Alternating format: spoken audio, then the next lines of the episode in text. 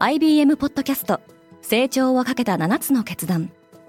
成長をかけた7つの決断とは今後3年間に世界を形作ると予想される7つのビジネストレンドについて IBM が何千ものクライアントとの対話に基づき提言をしたものです。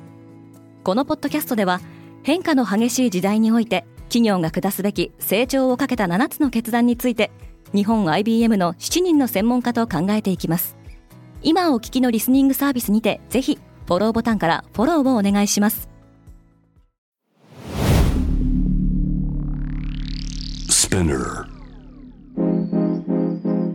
Good morning, ケリーアンです。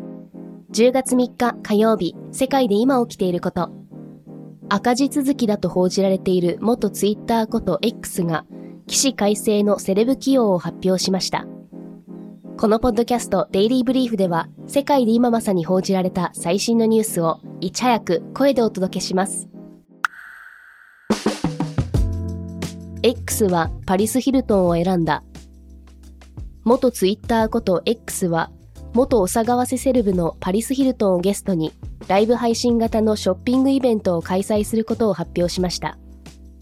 いつ何が売られるのか詳細はまだ明らかになっていませんが、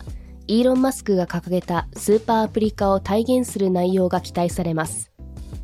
X は今年7月からクリエイターが自身の投稿から収益を得られるプログラムをスタートさせていますが、ヒルトンの広報によると、彼女の契約はこれらの収益プログラムとは全く異なるものだとされています。また、X は現在のデイリーアクティブユーザー数が2億4500万だと明らかにしましたが、これは昨年11月に記録した最高値2億5900万から微減しています。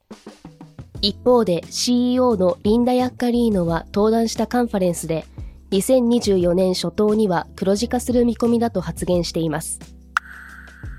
サティア・ナデラはインチキだと言った。マイクロソフトの CEO サティア・ナデラは2日、Google の検索事業をめぐる証人尋問でワシントン連邦地裁の証言台に立ちました。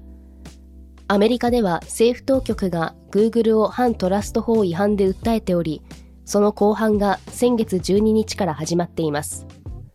原告である司法省は、Google が検索サービスの独占を狙い、年間100億ドル、日本円にしておよそ1兆5000億円を費やしていると指摘しています。Google の検索エンジン市場シェア率は、2023年9月現在、世界で91.58%を誇っています。Google は自分たちの製品が優れているからこその成果だとしていますが、ナデラは数時間にわたる証言の中でそれを批判。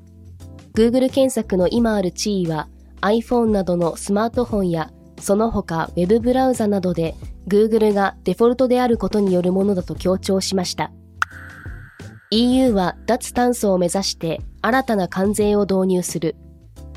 EU ヨーロッパ連合で世界初となる国境炭素税の運用が始まりました。国境炭素税は EU より環境規制が緩く、環境対応コストの低い国からの輸入品に実質的な追加関税を課すシステムで、実際に課税が開始されるのは2026年10月からの予定です。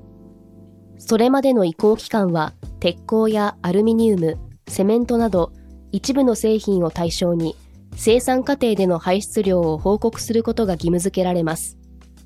特に影響を受けるのは EU への輸出が多いロシア、中国、イギリス、トルコ、ウクライナ、インド、韓国、アメリカなどの国々で、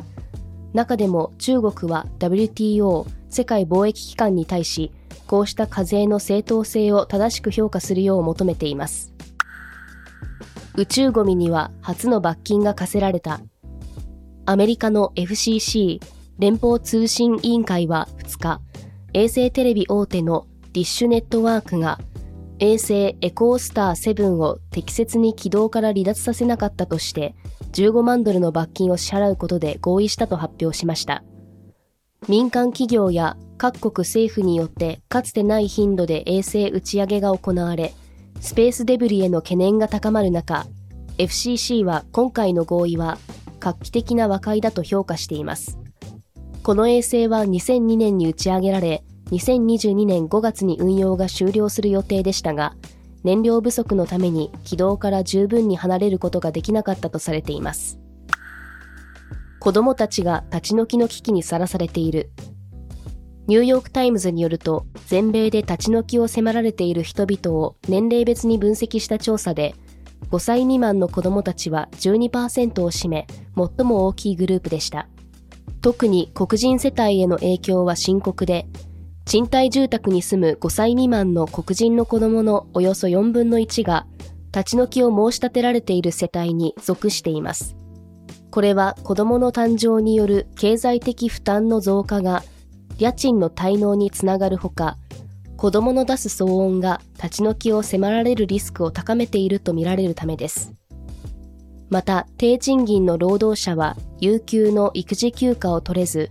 出産によって退職を余儀なくされる可能性が高いとされています。パンデミックでは立ち退きを一時的に停止する措置が取られ、立ち退き件数は減少しましたが、これらの措置が終了したことで、立ち退きはパンデミック前の水準に戻りつつあるとされています。デイリーブリーフは皆様のご意見をもとにより良いコンテンツにアップグレード中です。引き続きパートナー、リスナーの皆様のご感想をコメントなどでお待ちしております。ケリーアンでした。Have a nice day!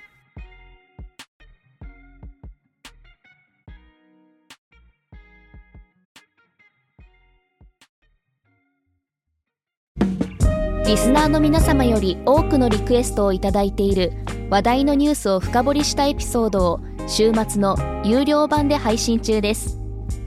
今なら1ヶ月無料トライアルを実施中。詳細は概要欄に記載しています。この機会にぜひ聞いてみてくださいね。感想ご意見もお待ちしています。